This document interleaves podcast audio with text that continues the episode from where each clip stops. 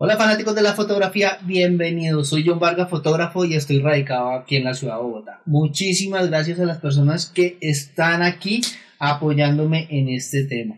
Y vamos a hablar sobre cómo vivir bien de la fotografía. Desafortunadamente muchas personas piensan que no se puede vivir bien de la fotografía, que no podemos ganar lo suficiente para poder dedicarnos a esta afición o a esta forma de vida que todos nos gusta. Y hoy estuve viendo precisamente algo, una publicación en donde nos decían que cómo se le paga a un médico, ahí decía que con dinero, cómo se le paga a un arquitecto con dinero y cómo se le paga a un fotógrafo con promoción. No, eso sí está muy mal. Nosotros también tenemos que pagar nuestras cuentas, nosotros también tenemos que pagar absolutamente todas las cosas.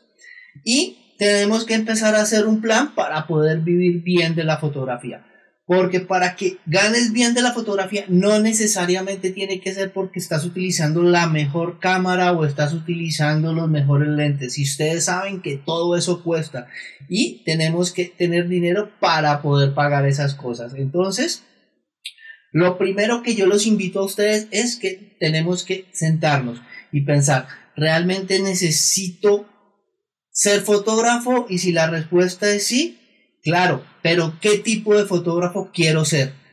Porque no hay nada mejor que realizar las fotografías que realmente nos gusta hacer. Por ejemplo, les voy a contar, yo en un principio, cuando empecé con el tema de la fotografía, no pensé que iba a ser fotografía de retrato. Yo pensé que me iba a dedicar a la fotografía de producto, de pronto algo de paisaje, porque no me sentía muy cómodo al inicio de hablar con las personas, decía, no, esto como que no va a ser lo mío, pero poco a poco empecé a mirar los diferentes nichos de mercado y tuve la fortuna de realizar una sesión de fotografía con una persona muy especial. Y dije, no, definitivamente lo mío es la fotografía de retrato y sobre todo la fotografía de boudoir. Pero ahorita les cuento eso. Entonces, como les, como les digo, lo más importante es saber conscientemente a qué tipo de fotografía me quiero yo dedicar. Si a mí me gusta la fotografía de paisaje, pues mirar si realmente vendiendo las fotografías que yo hago como fotógrafo de paisaje me va a dar la capacidad económica para mantenerme o no dependiendo del sitio donde yo vivo o por donde voy a coger mis fotografías y las voy a distribuir. Si soy fotógrafo, por ejemplo, que me gusta la parte social, me gusta muchísimo, no tengo problema con trasnochar, me puedo quedar en ese tipo de ambientes y me gusta, también empezar a explorar dentro del ámbito donde yo me muevo cómo se paga esta fotografía, si se puede vivir bien de este tipo de fotografía y también empezar a mirar si son bien pagos estos temas. Entonces, por ejemplo, ¿cuántos de ustedes no han visto el fotógrafo que está fuera de las iglesias simplemente vendiendo las fotografías, toma las fotografías, hace muchísimas fotografías y las vende a un dólar? El modelo de mercado de él sí le dará para vivir vendiendo esas fotografías a un dólar y cuánto está desperdiciando de su material si nadie le compra esas fotografías. Ahora, también está el otro fotógrafo, también de social, que es un fotógrafo que se dedica principalmente a este tema y que tiene una infraestructura muy montada y estamos hablando de fotógrafos que cuando realizan una sesión de fotografía para una boda eh, cobran, no sé, 5 mil dólares, 2 mil dólares, 10 mil dólares, 20 mil dólares, en fin. Ellos, ¿por qué pueden realizar ese cobro por ese valor y el otro fotógrafo que está fuera de la iglesia solamente puede cobrar un dólar? ¿Qué es lo que está pasando? Entonces, tenemos que empezar a mirar todos esos temas para poder hacer una adecuada organización de las cosas. Yo a ustedes los quiero invitar que compren un libro o lo pueden bajar por la parte virtual, que son estos dos libros. Cómo diseñar la propuesta de valor y este otro libro que se llama Generación modelo de negocios. Si ustedes desean, yo les puedo dejar abajo en la descripción un link donde pueden bajar estos PDFs. Son libros muy importantes que nos van a ayudar muchísimo. Sobre todo el de generación de un modelo de negocio. Entonces, vamos a organizarnos en las ideas y vamos a decir que somos fotógrafos de boda, principalmente, que es uno de los ámbitos más populares que hay. Entonces, como les dije, tengo que empezar a mirar cómo es el mercado en el cual me estoy moviendo. Digamos que estoy aquí en la ciudad de Bogotá. ¿Cómo es el sistema de realizar las bodas en Bogotá? ¿Qué les gusta a las personas? ¿Les gusta la boda tradicional por su religión, por ejemplo la religión católica? ¿O son personas que ya definitivamente ese tema no les gusta y les gusta más el tema de las bodas en una notaría o simplemente por lo civil? Digamos que las personas todavía les gusta el tema de las bodas por la parte del rito religioso. ¿Eso cómo lo están haciendo? Los están haciendo en una iglesia, los están haciendo en la casa, los están haciendo en una hacienda. ¿Cómo los están haciendo?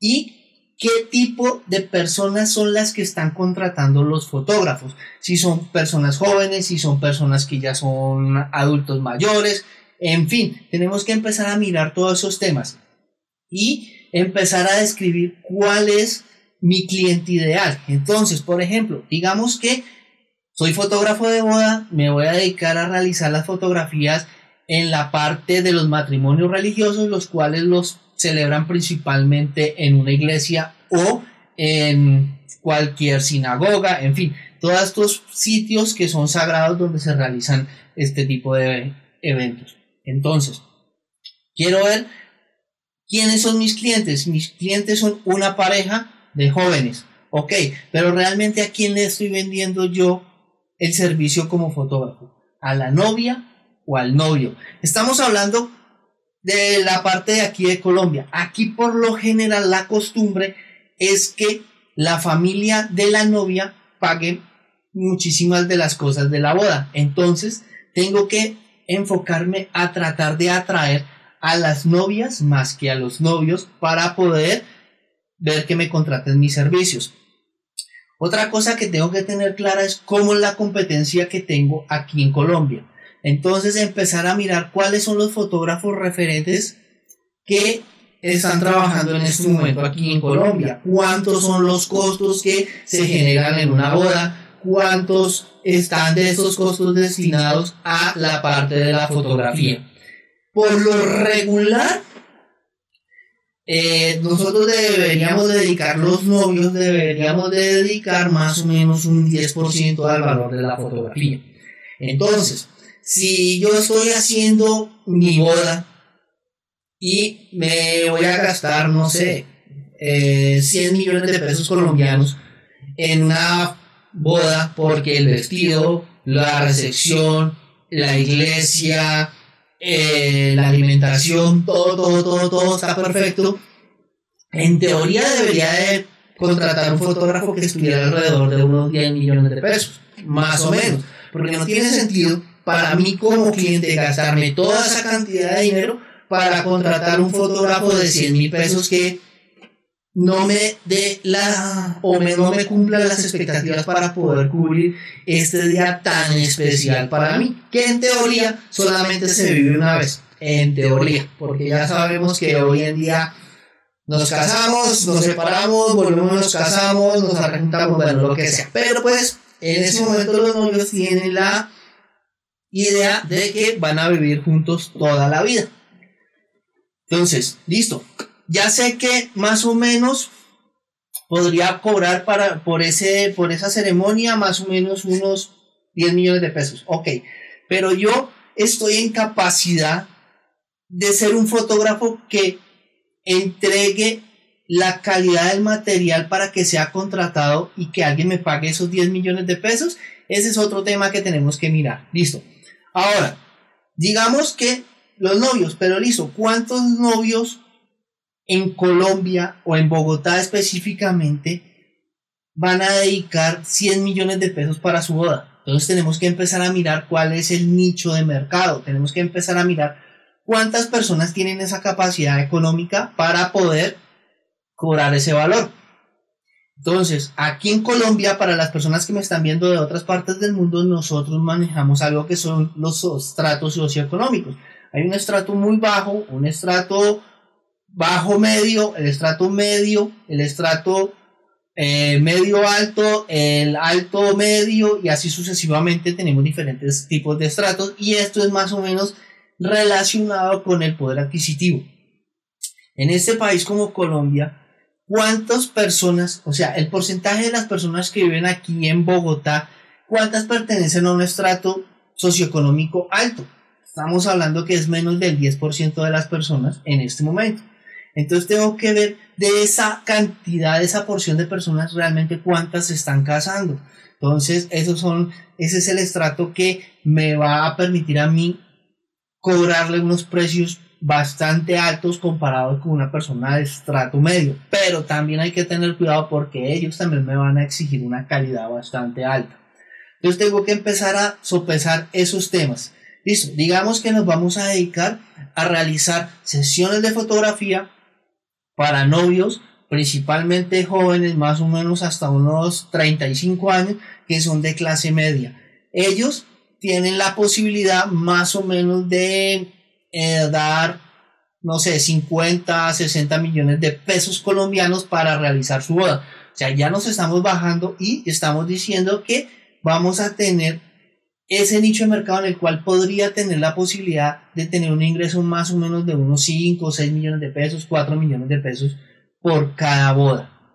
Listo, ya vamos segmentando el mercado. Ahora, como les dije, principalmente tengo que ofrecerle los servicios es a la novia. A, la, a la novia es a la persona que yo tengo que cautivar para que contrate mis servicios. Entonces tengo que empezar a ver quién es ella. Ya sé si es un, dijimos que era una mujer joven, más o menos de unos 35 años, ¿cuál, ¿a qué se dedica ese tipo de persona? Listo, son personas que les gusta mucho, no sé, están estudiando, están trabajando, les gusta la alimentación sana, les gusta ir a museos, les gusta escuchar música, les gusta meditación, les gusta, no sé, diferentes cosas. ¿Y esto por qué lo tengo que saber?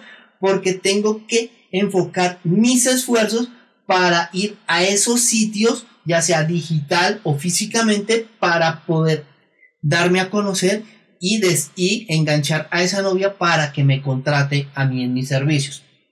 Entonces, ya tengo teniendo claro exactamente quién es ese, ese cliente, ¿por qué no darle un nombre? Entonces yo puedo decir, ok, mi cliente se llama, inventémonos un nombre, Juliana. Juliana es una mujer de unos 35 años, es una profesional que está ya con un nivel económico bastante interesante en la cual ella ya dice, estudié, me preparé, conseguí un novio, estoy bien en la parte, eh, eh, en la parte de mi trabajo, tengo una pareja estable y me voy a casar. Entonces es una persona totalmente diferente a otro tipo de novias que podamos conseguir. Entonces, y le gusta ir a hacer deporte en los gimnasios. Bueno, estamos hablando de que ahorita con el COVID es bastante complicado, pero estamos hablando de la normalidad real que, a la cual vamos a llegar nuevamente. Entonces, a esta muchacha yo tengo que llegarle y ya se, se comprometió con Juan. Entonces, tengo que llegar a los sitios donde está ella para decirle que yo soy el fotógrafo que ella necesita para su boda.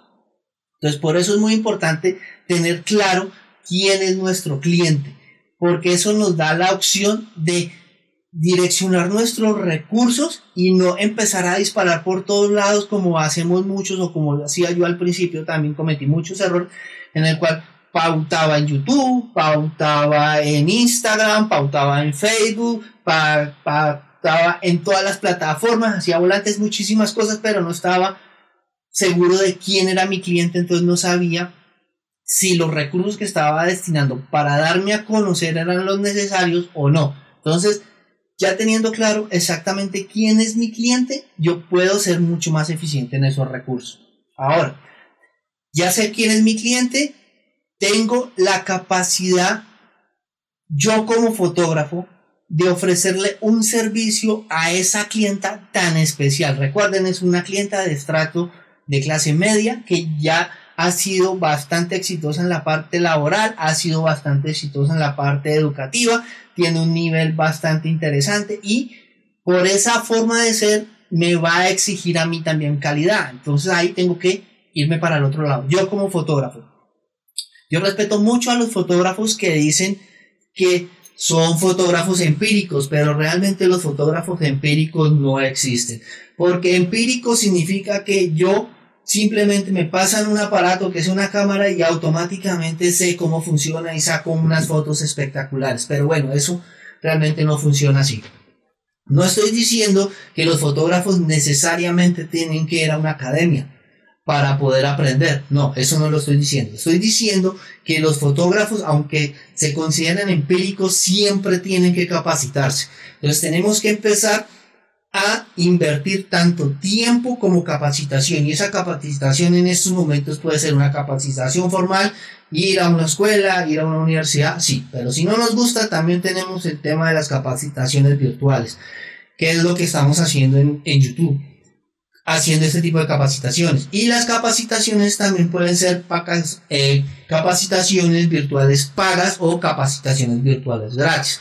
Obviamente, si tenemos la posibilidad de tener unas capacitaciones virtuales pagas, pues el conocimiento va a ser mucho más profundo que una capacitación virtual gratis. Eso no es un secreto y todos lo sabemos. Hay otros que dicen, no, a mí definitivamente la parte virtual no me gusta, no me interesa, ¿qué puedo hacer? Pues muy sencillo. Hay otra opción que son la parte de las capacitaciones con libros. Sí, todavía existen los libros, todavía podemos trabajar con los libros. Pero tienes que tener presente, los libros de fotografía no son baratos. Entonces, como todo en nuestra profesión no es nada barato, pero yo con libros puedo aprender muchísimas cosas. Lo ideal, el mundo ideal es complementar todos estos eh, tipos de capacitación para poder tener la capacidad de ofrecer un mejor servicio. Entonces voy a, eh, hago un curso de capacitación virtual paga con diferentes academias que hay en este momento, hay muchísimas. También voy y hago lectura, voy entro a los canales de YouTube como este y empiezo a mirar cosas. Todo es un complemento y me estoy capacitando y yo así puedo dar un mejor servicio. Ahora, tampoco crean que por tener la cámara de gama alta super wow voy a hacer mejores fotografías. Eso tampoco es así. Yo puedo tener una cámara de gama media con un equipo ahora que se puede considerar por algunos muy modestos, pero tener unas fotografías espectaculares. ¿Por qué? Porque yo tengo una sensibilidad diferente a la que tienen otros fotógrafos. Y la, esa sensualidad que tengo a través de las capacitaciones que les he venido diciendo, la he ido depurando, la he ido madurando. Y eso hace que mis fotografías resalten del resto de los fotógrafos. Por eso es muy importante la capacitación. Y a mayor nivel de capacitación, yo puedo empezar a cobrar un poquito más también. Eso es muy importante. No nos tenemos, más que invertir en equipos, para mí es más importante invertir en capacitación. Entonces, ya me estoy, ya tengo mi cliente, que tengo estas especificaciones como les conté, y ya yo como fotógrafo estoy llegando a ese nivel para que el trabajo que yo realizo, tanto con el equipo, con la capacitación y con las diferentes cosas, esté a la altura del cliente que me está solicitando los servicios. Y ahí parte un eh, algo muy importante que es la propuesta de valor. Yo tengo que sentarme y empezar a ver cuál es la propuesta de valor que le quiero ofrecer a mi cliente, que yo le quiero dar a mi cliente. Y eso es algo que yo tengo que ser muy consciente de ofrecérselo de forma real. Yo tengo que decir sinceramente, yo como fotógrafo y como persona, ¿qué le puedo ofrecer a este cliente que es un plus adicional para que él diga o ella diga en este caso que es una mujer que nos va a contratar para hacer su boda, No me importa ningún otro fotógrafo. Yo quiero irme con este fotógrafo porque este fotógrafo es la persona ideal. ¿Y eso de dónde sale? No es porque le estoy mostrando unas fotos bonitas, le estoy mostrando unas fotos bonitas o cualquier cosa. No. Parte de la, la propuesta de valor que le estoy dando a ella. Esa propuesta de valor realmente es lo que nos diferencia unos de otros. Hay fotógrafos que son muy buenos, pero desafortunadamente son impuntuales. Es complicado el tema. No solamente impuntuales en llegar a la boda, sino que son impuntuales en el momento de entregar el producto terminado. Dice que lo van a entregar en 8 días y ellos se demoran 20 días. La propuesta de valor ahí está bastante distorsionada. Hay otros fotógrafos, por el contrario, que tienen una propuesta de valor donde les dicen, mi propuesta de valor es que yo voy a ser muy cumplido, voy a ser muy responsable, soy un fotógrafo muy profesional, entonces ese día tenemos la boda y empezamos, no sé, mm, ustedes saben más que yo del tema, digamos que empezamos a las 7, a las 8 de la mañana van a empezar los preparativos, entonces yo como fotógrafo llego a las 7 de la mañana, a empezar a realizar las sesiones de fotografía, tanto de cómo va analizando la novia, cómo va analizando el novio, me divido, hago lo de la parte del video, bueno, todas esas cosas que hacen los fotógrafos que se dedican a las bodas. Llego más puntual, empiezo a organizar la parte de las luces, inclusive yo que hubiera hecho, yo hubiera ido antes a, a la iglesia para ver cómo cae la luz, cómo se maneja la luz dentro de la iglesia, sé que la boda va a ser realmente hacia, no sé, estamos inventando, hacia las 3 de la tarde, entonces voy a las 3 de la tarde para ver cómo es el comportamiento de la luz en esa iglesia, cómo incide la luz a través de los vitrales, no sé, diferentes cosas para poder organizarlo. Eso es un fotógrafo profesional y no un fotógrafo que sabe que todo va a empezar a las 8 de la mañana, llegan las 9, ya se ha perdido parte del arreglo de la novia, no sabe ni siquiera dónde es la, la iglesia, se lleva unas cabezas de flash de luz eléctrica, llega a la iglesia, allá no hay ninguna toma, no puede hacer ningún tipo de fotografía, absolutamente nada. Su propuesta de valor ha quedado totalmente por el piso. Entonces, por eso es muy importante también tener claro cuál es la propuesta de valor que le vamos a generar y le vamos a entregar a nuestros clientes. Y aquí quiero hacer un paréntesis. Yo he sido comercial muchísimo tiempo, muchísimo tiempo, pero mucho. Yo duré en la parte comercial de una entidad financiera 18 años. Y ahí es algo que tengo claro y por eso estoy aquí contándoles estos temas. Un cliente al cual yo atiendo bien el cliente queda satisfecho, perfecto, pero él solamente le va a contar por ahí a dos o tres clientes máximo, que le fue bien con, con X fotógrafo.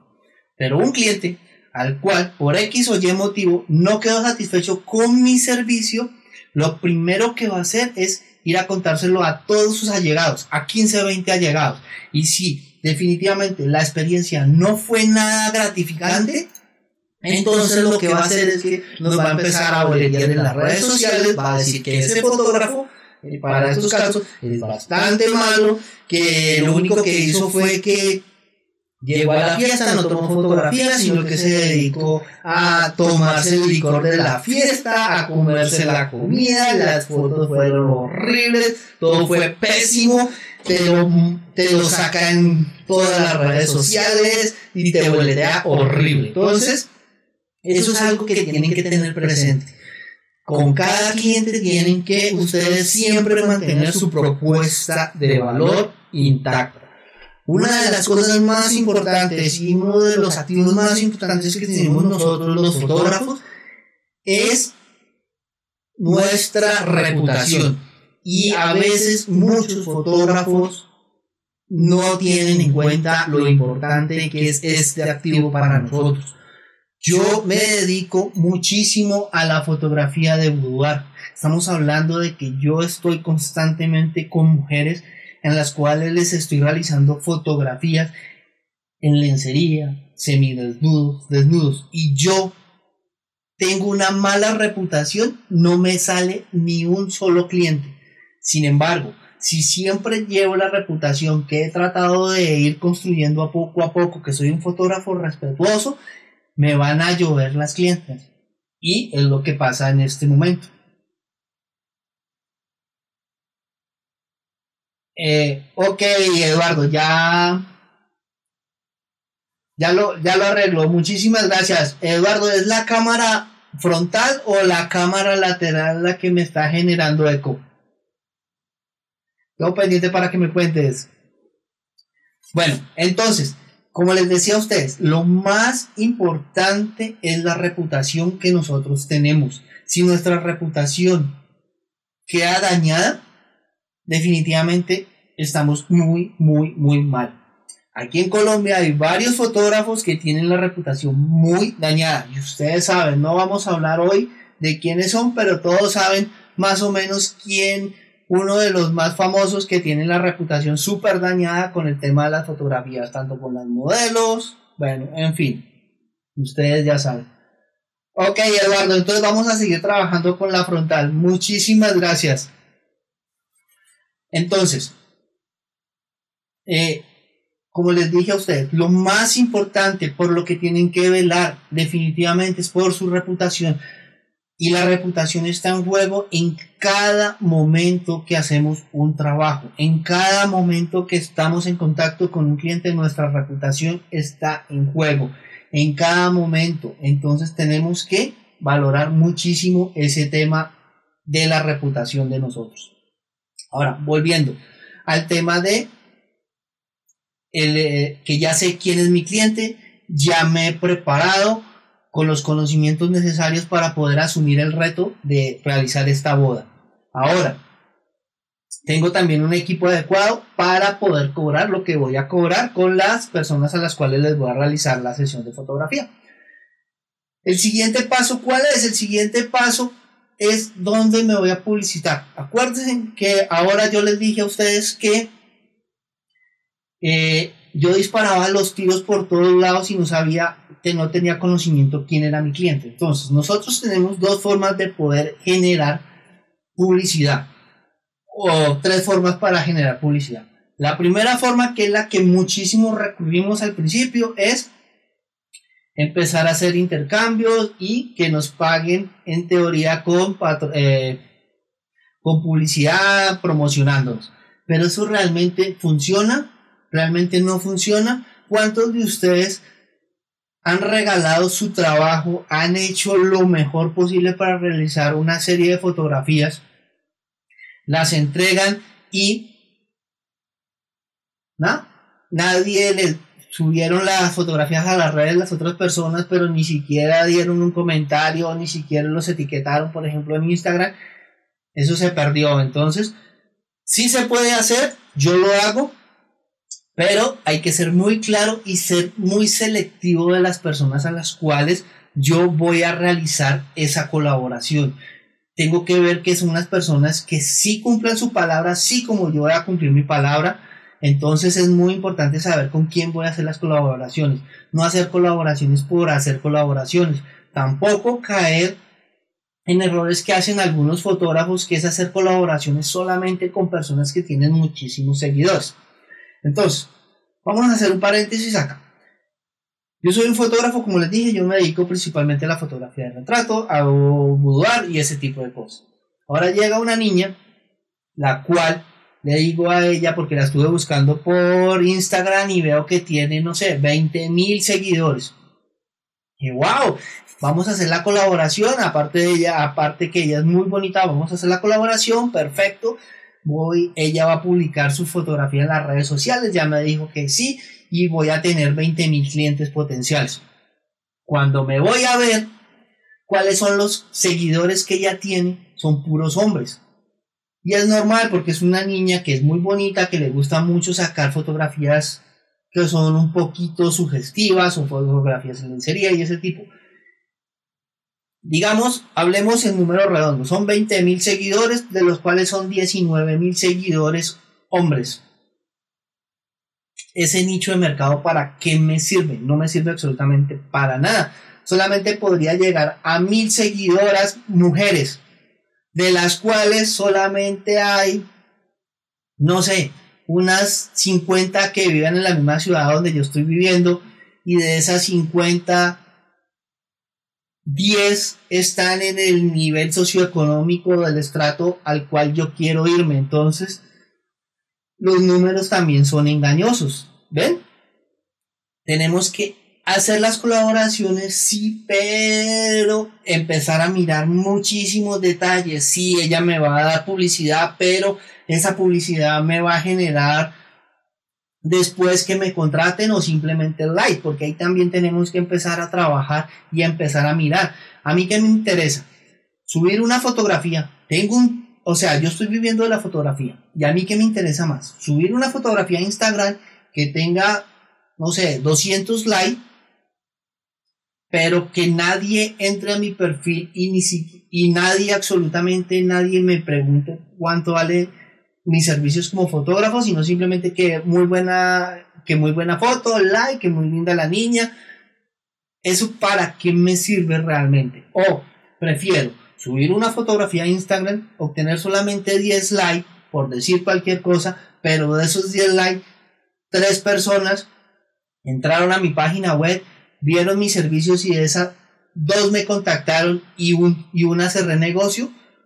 ¿Qué es más rentable para ustedes? ¿Tener 10 likes o tener 200 likes de personas que realmente no les interesa mis servicios como fotógrafo? De pronto sí me sirve para subir mi ánimo y sentirme el superdotado de la fotografía porque tengo 100 o 200 likes. Pero realmente eso de qué me sirve.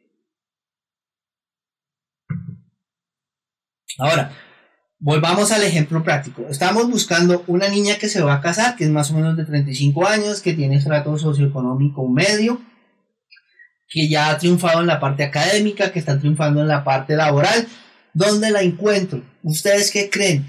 ¿A ella las voy a encontrar en Facebook? Cuéntenme en los mensajes. ¿Ustedes creen? ¿Dónde creen ustedes que van a encontrar a esa persona?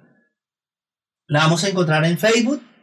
la vamos a encontrar en Instagram, la vamos a encontrar en TikTok, la vamos a encontrar en Twitter, en LinkedIn. ¿Dónde consideran ustedes que la vamos a encontrar a esa mujer que estamos buscando para que nos contrate los servicios? En Facebook definitivamente no creo porque en Facebook lo manejamos, somos los viejitos como yo, entonces no la vamos a encontrar ahí. Puede que la encontremos en Instagram. Sí, puede que la encontremos en Instagram. Puede que la encontremos en TikTok. Es muy, muy, muy factible que la encontremos en TikTok. Inclusive en LinkedIn la podemos encontrar. Entonces, tengo que empezar a ver ahí dos opciones.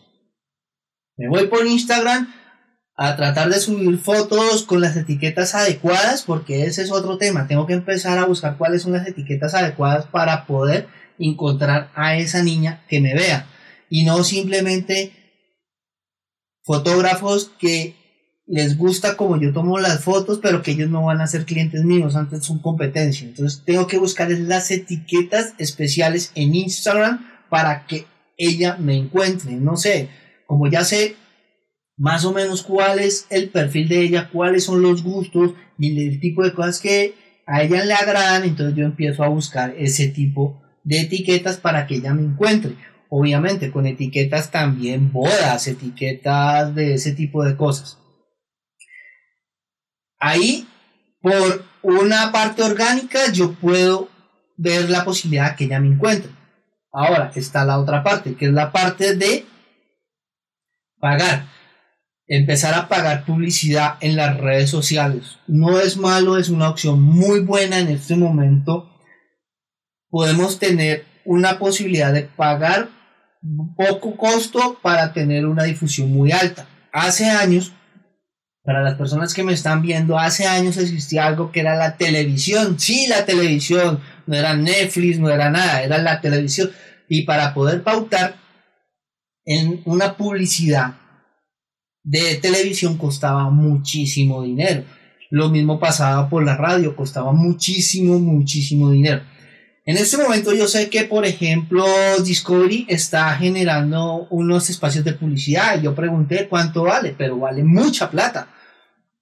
voy a hablar en pesos colombianos, ellos me dijeron que más o menos costaba 10 millones de pesos colombianos mensuales poder invertir para pautar en ellos. Y eso es mucha plata. Mientras que, no sé, con 100 mil pesos yo pauto un mes perfectamente en las redes sociales.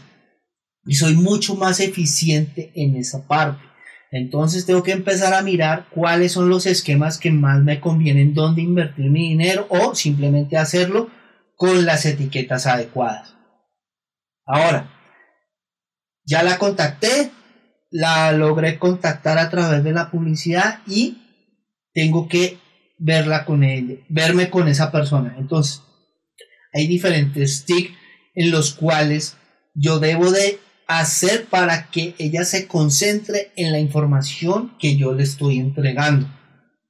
Es muy importante en lo posible tener un sitio propio donde invitar a la persona a que me conozca. En este caso yo aquí en Bogotá tengo mi propio estudio de fotografía. Entonces yo los invito a que vayan al estudio de fotografía Allá podemos hablar muy cómodamente, sin interrupciones. Les puedo mostrar material de las fotografías que he realizado y es mucho más fácil captar la atención si ya han aceptado ir hasta el estudio o en ese momento han aceptado realizar una reunión virtual, prácticamente el un 80% de las veces salgo contratado y es una posibilidad muy alta. Entonces es muy importante generar ese espacio. Pasar de que me vean en, la, en las redes sociales a pasar que me vean. Y voy a hacer un pequeño paréntesis. Algo muy importante que todos debemos de tener en la parte como fotógrafos es una página web. Yo tengo mi propia página web que es www.johnvargasfotografía. Es una página web que da toda la información que las personas requieren. Y también hay algo muy importante. En esa página web yo muestro los precios que yo cobro y muestro también los paquetes que yo entrego y cómo los entrego. Muchos me van a decir, wow, que este man está loco, ¿cómo hace eso? Es muy sencillo. A mí no me interesa que me llamen 300 personas o 300 mujeres para ver cuáles son mis servicios y cuando yo les digo cuáles son mis servicios y cuáles son mis costos de esas 300 solamente queden dos o tres porque el resto les parece muy costoso. Mientras que las personas que entran a mi página ven qué es lo que entrego, cómo lo entrego y cuánto cobro por ese servicio, ellas ya dicen, ok, está dentro de mis posibilidades económicas, me llama porque les gusta la fotografía y ya saben cuánto van a pagar por mis fotografías. Entonces ahí el porcentaje de poder eh, vender mi producto a esas personas es mucho más alto. Cuando yo les digo que nos reunamos para poder concretar los temas de los detalles, por eso tengo un cierre más o menos de un 80% de probabilidad de que compren mis, mis productos. Ahora, si yo no tengo la posibilidad de tener un estudio, porque pues no todos lo tenemos, entonces es muy importante que se reúnan siguiendo con el ejemplo de la pareja, se reúnan en un sitio que sea un sitio tranquilo, un sitio cómodo, un sitio en el cual ustedes puedan hablar sin muchas interrupciones, sin mucho bullicio de las personas. Y otros tips que les voy a dar. Cuando ustedes las, digamos que se tuvieron que reunir en una cafetería. Entonces, es muy importante que ustedes hagan que la pareja se siente de espaldas a las ventanas o se sienten de espalda al sitio donde ustedes los han invitado y que ustedes se sienten contra la pared, cosa que visualmente no genere ninguna distracción. Entonces, ellos tienen toda su parte atrás, todo está pasando allá atrás, pero como me están mirando a mí, no se van a distraer. Eso es muy importante. También es muy importante llevar las fotografías impresas. Si ustedes son unos fotógrafos de boda, ¿sí? Y ustedes entregan por lo regular un paquete en el cual les entregan un álbum impreso. Por favor, imprimas en un álbum de muestra y les muestran las diferentes opciones. Entonces, este es el álbum, esto es lo que yo le voy a entregar, se lo entregan, ellos empiezan a tocar, empiezan a mirar, empiezan a sentirse, uno empieza a decirle, mira, esta fotografía, ustedes también deben de quedar espectaculares. ¿Cómo es el color de tu vestido? No, mira este vestido aquí, cómo saldría en la fotografía. Tú te ves en esa fotografía y empezar a crearles esa inmersión, que ellos ya no vean a esas personas desconocidas en esa fotografía, sino que ellos se vean en esas fotografías. Digan, sí, ¿dónde le firmo? Mientras que si no hacemos eso, ustedes se sientan de espaldas a las personas, ellos se sientan de espaldas a la pared, dejan que ellos vean, entonces están viendo las fotografías, en ese, en ese momento entró alguien, entonces ellos levantan la cabeza, miran qué pasó, miran por la ventana que frenó una moto, miran por allá. No hay la concentración adecuada para que te presten la atención que tú mereces y te contraten. Por eso es muy importante. Ahora, también la parte de la forma de vestir. Cómo debemos ir vestidos para poder ir a una cita. Es una reunión de negocios. Yo sé que muchos de ustedes o muchos de nosotros nos gusta estar en camiseta, nos gusta estar en pantaloneta, bueno, como sea vístete de una forma que te veas profesional. ¿Sí? No les estoy diciendo que tienen que ponerse saco y corbata. No, eso tampoco es cierto, porque nosotros no somos así. Pero sí tenemos que irnos con una ropa limpia, irnos bien organizados, bien arreglados, que se vea ese profesionalismo en nosotros. ¿Sí? Oliendo rico. Porque algo muy importante es que usted va a ser una persona muy importante en la reunión, a pesar de que la idea es que pase desapercibido, pero si se va todo chalandrado, todo no muy bien arreglado, imagínate la novia va a decir, no, este va a llegar a la reunión y se va a vestir así, no, sí, está con unas fotos divinas, pero no, no, no, no, no, definitivamente me voy por el otro fotógrafo que no le saca tan bonitas, pero por lo menos está mejor arreglado. ¿Ves? Son muchísimas cosas. Esa es una forma de ganar dinero con la fotografía. Hay otra forma de ganar dinero con la fotografía si no les gusta el contacto con las personas, si no les gusta absolutamente nada de eso, que son los las partes donde les compran las fotografías de stock, los bancos de fotografía. Estas también son unas muy buenas opciones. Hay una opción que a mí me gusta mucho que es Wides Stock Wides Stock me gusta porque yo solamente subo las fotografías a ese banco de imágenes y ellos se encargan de mandarlas a otros bancos de imágenes. Entonces a uno le llega el mensaje que se la compraron en otros bancos de imágenes y tienen también unos costos.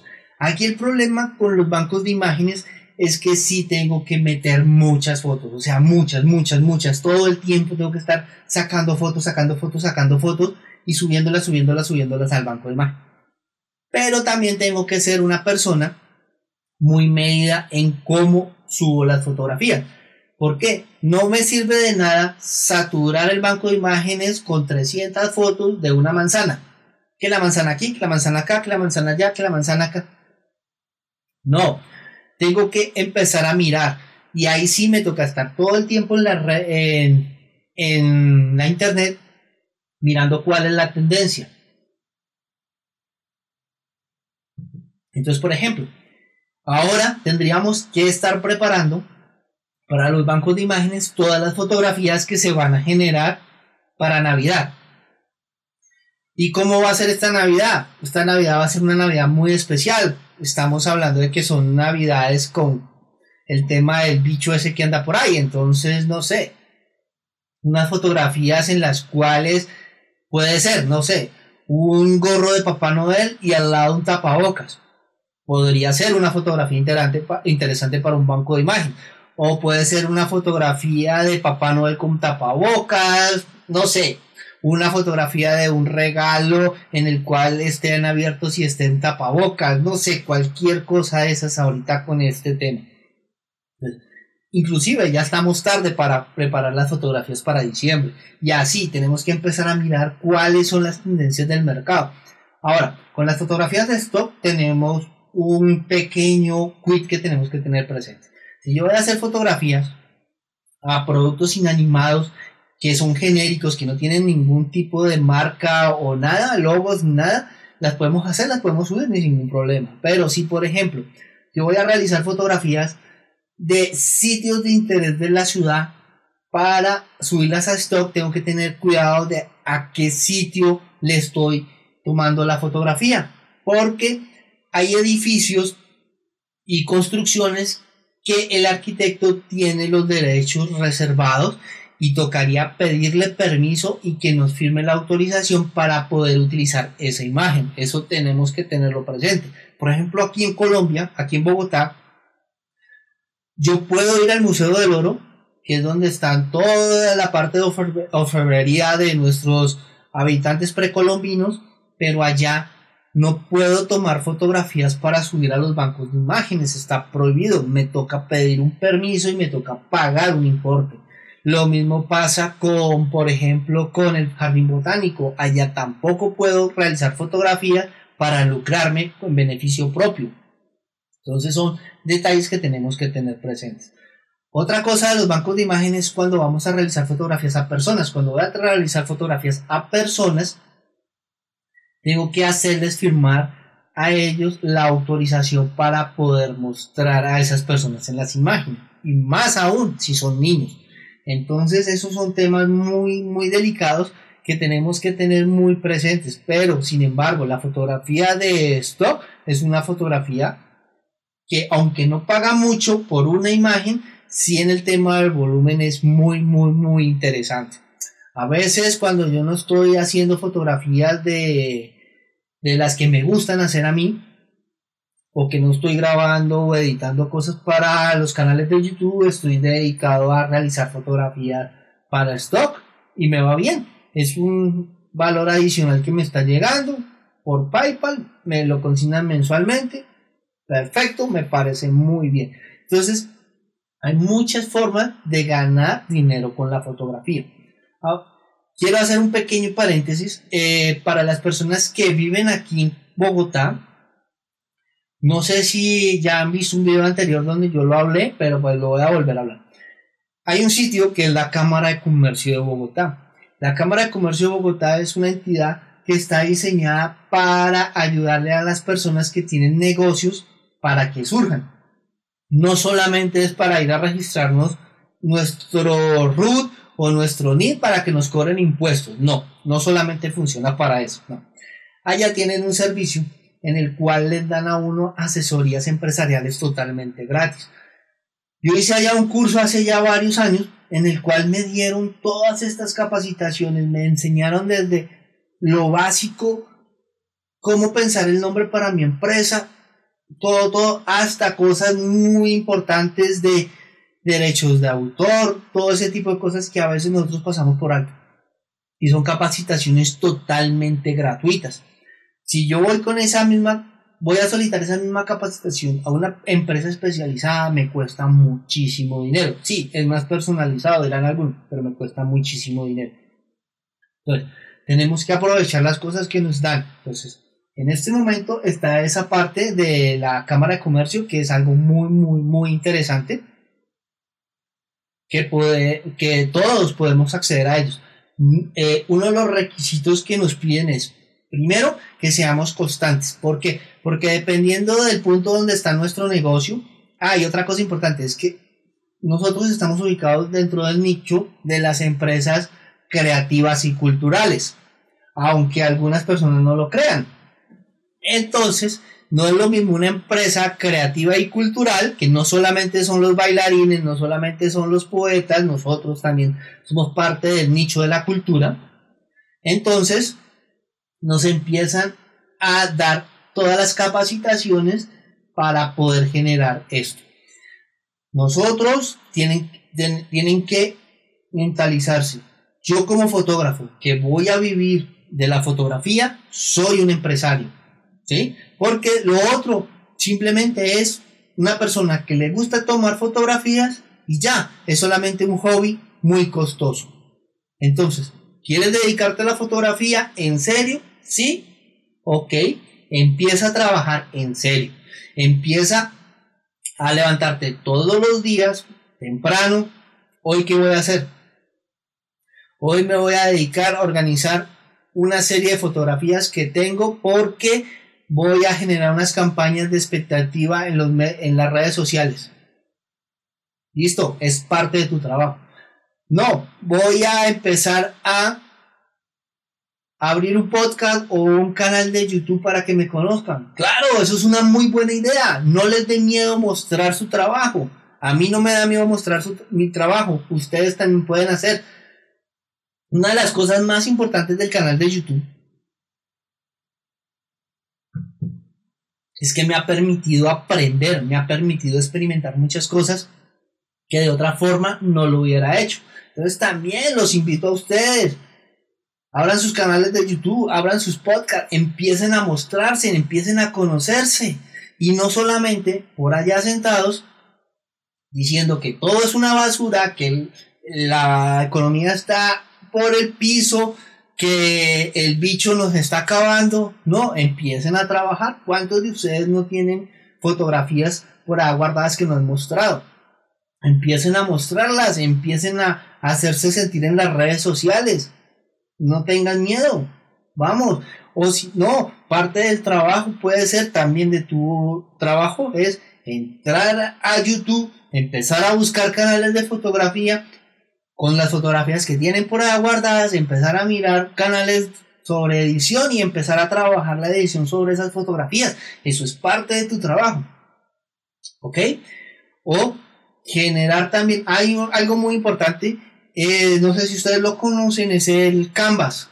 Es una página o una aplicación en la cual yo puedo empezar a montar y esquematizar cosas para que en las redes sociales sea más bonito. Entonces yo puedo organizar mis fotografías, entro a Canvas, hago todo lo necesario para generar, no sé, una historia de Instagram y subir esa historia con, con la fotografía muy bien maquetada por medio de Canvas para que llame mucho más la atención.